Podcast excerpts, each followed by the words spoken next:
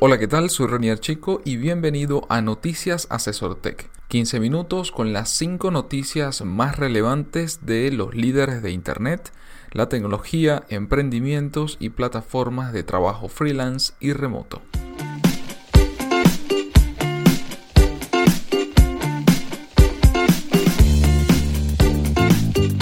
Cada lunes, Félix Bolívar y mi persona te comentaremos la información más relevante para que inicies la semana con buenas noticias. Bienvenidos al episodio número 35 de Noticias Asesor Tech para iniciar como siempre la semana informados y compartiendo nuestra opinión acerca de lo que ocurre en el mundo de la tecnología, la innovación, los negocios digitales y en especial el impacto que tienen en América Latina. La primera noticia de esta semana viene específicamente del MIT, un anuncio que hizo el MIT donde comentaban lo siguiente, abro comillas, queremos que los sueños de los fundadores de startups no mueran por falta de capital. Cierro comillas. A menudo el ritmo al que los inversores quieren recuperar su dinero y el largo tiempo que las empresas tecnológicas de sectores como la biotecnología y la energía necesitan para generar ingresos consistentes está totalmente desajustado.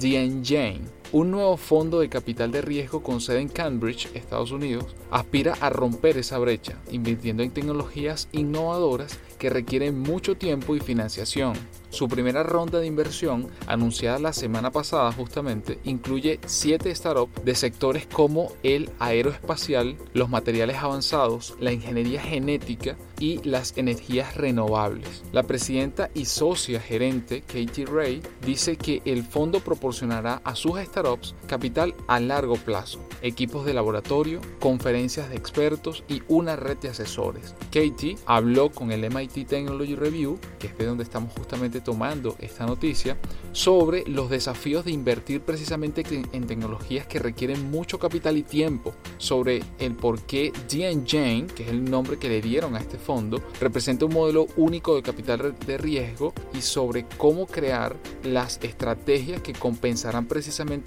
a los inversores en este tipo de proyectos que llevan más tiempo. Incluso en el desarrollo de este artículo ellos comentan que la proyección que se hace aquí va en un rango de, de años de 4 a 7 años algo muy parecido que lo utilizan incluso como analogía a la industria farmacéutica. Comenta su presidenta Katie Ray, estamos poniendo el punto de mira en los semiconductores, los materiales avanzados, la energía, la inteligencia artificial, la biotecnología y el Internet de las Cosas. También nos interesa el software profundo, que definimos como aquel que necesita varios años para desarrollarse y que cuenta con algoritmos precisos. No vamos a financiar aplicaciones para consumidores, no las vemos como una tecnología difícil, comenta precisamente su presidenta, la presidenta de, este nuevo fondo que se llama, como les decía, The Engine o el motor. The Engine habla mucho sobre financiar innovaciones que resolverán los desafíos más complejos del mundo.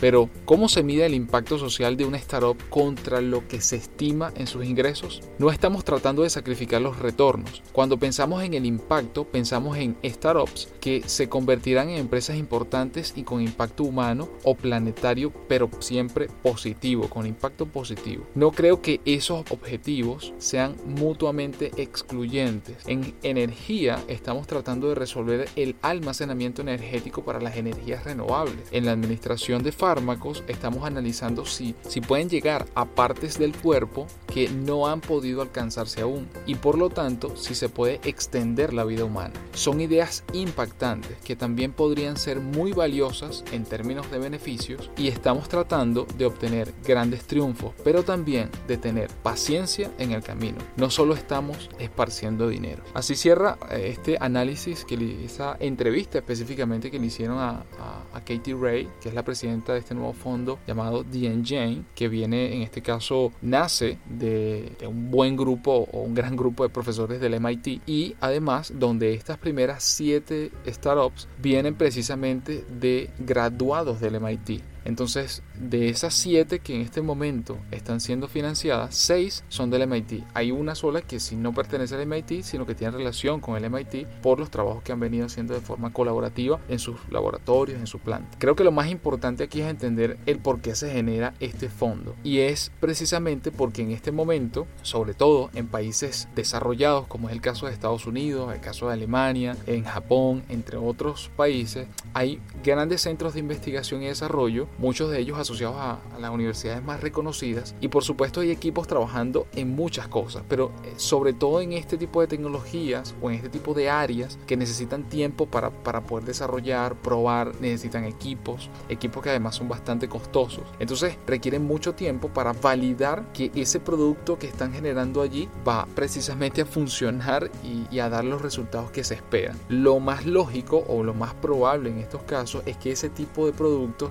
a generar beneficios económicos para quienes están invirtiendo, solo que no mañana, solo que no en seis meses ni en un año se proyecta que son precisamente investigaciones que llevan eh, bastante tiempo y precisamente por eso se crea este, este fondo, el cual me parece súper interesante y que creo que es un modelo que, ¿por qué no?, se podría replicar también en Latinoamérica porque es realmente necesario para el futuro de la humanidad que estas áreas no solamente se sigan desarrollando, sino que se acelere ese proceso si realmente eh, apostamos por, por ejemplo, energías renovables, por eh, nuevas maneras de, de curar enfermedades y mientras más rápido se pueda invertir y comenzar a trabajar y que estos equipos de científicos, ingenieros, técnicos puedan trabajar en eso, pues mejor porque más rápido se obtienen resultados. Sí, y te quería comentar, Esmado, que hay una, o sea, si se quiere, tendencia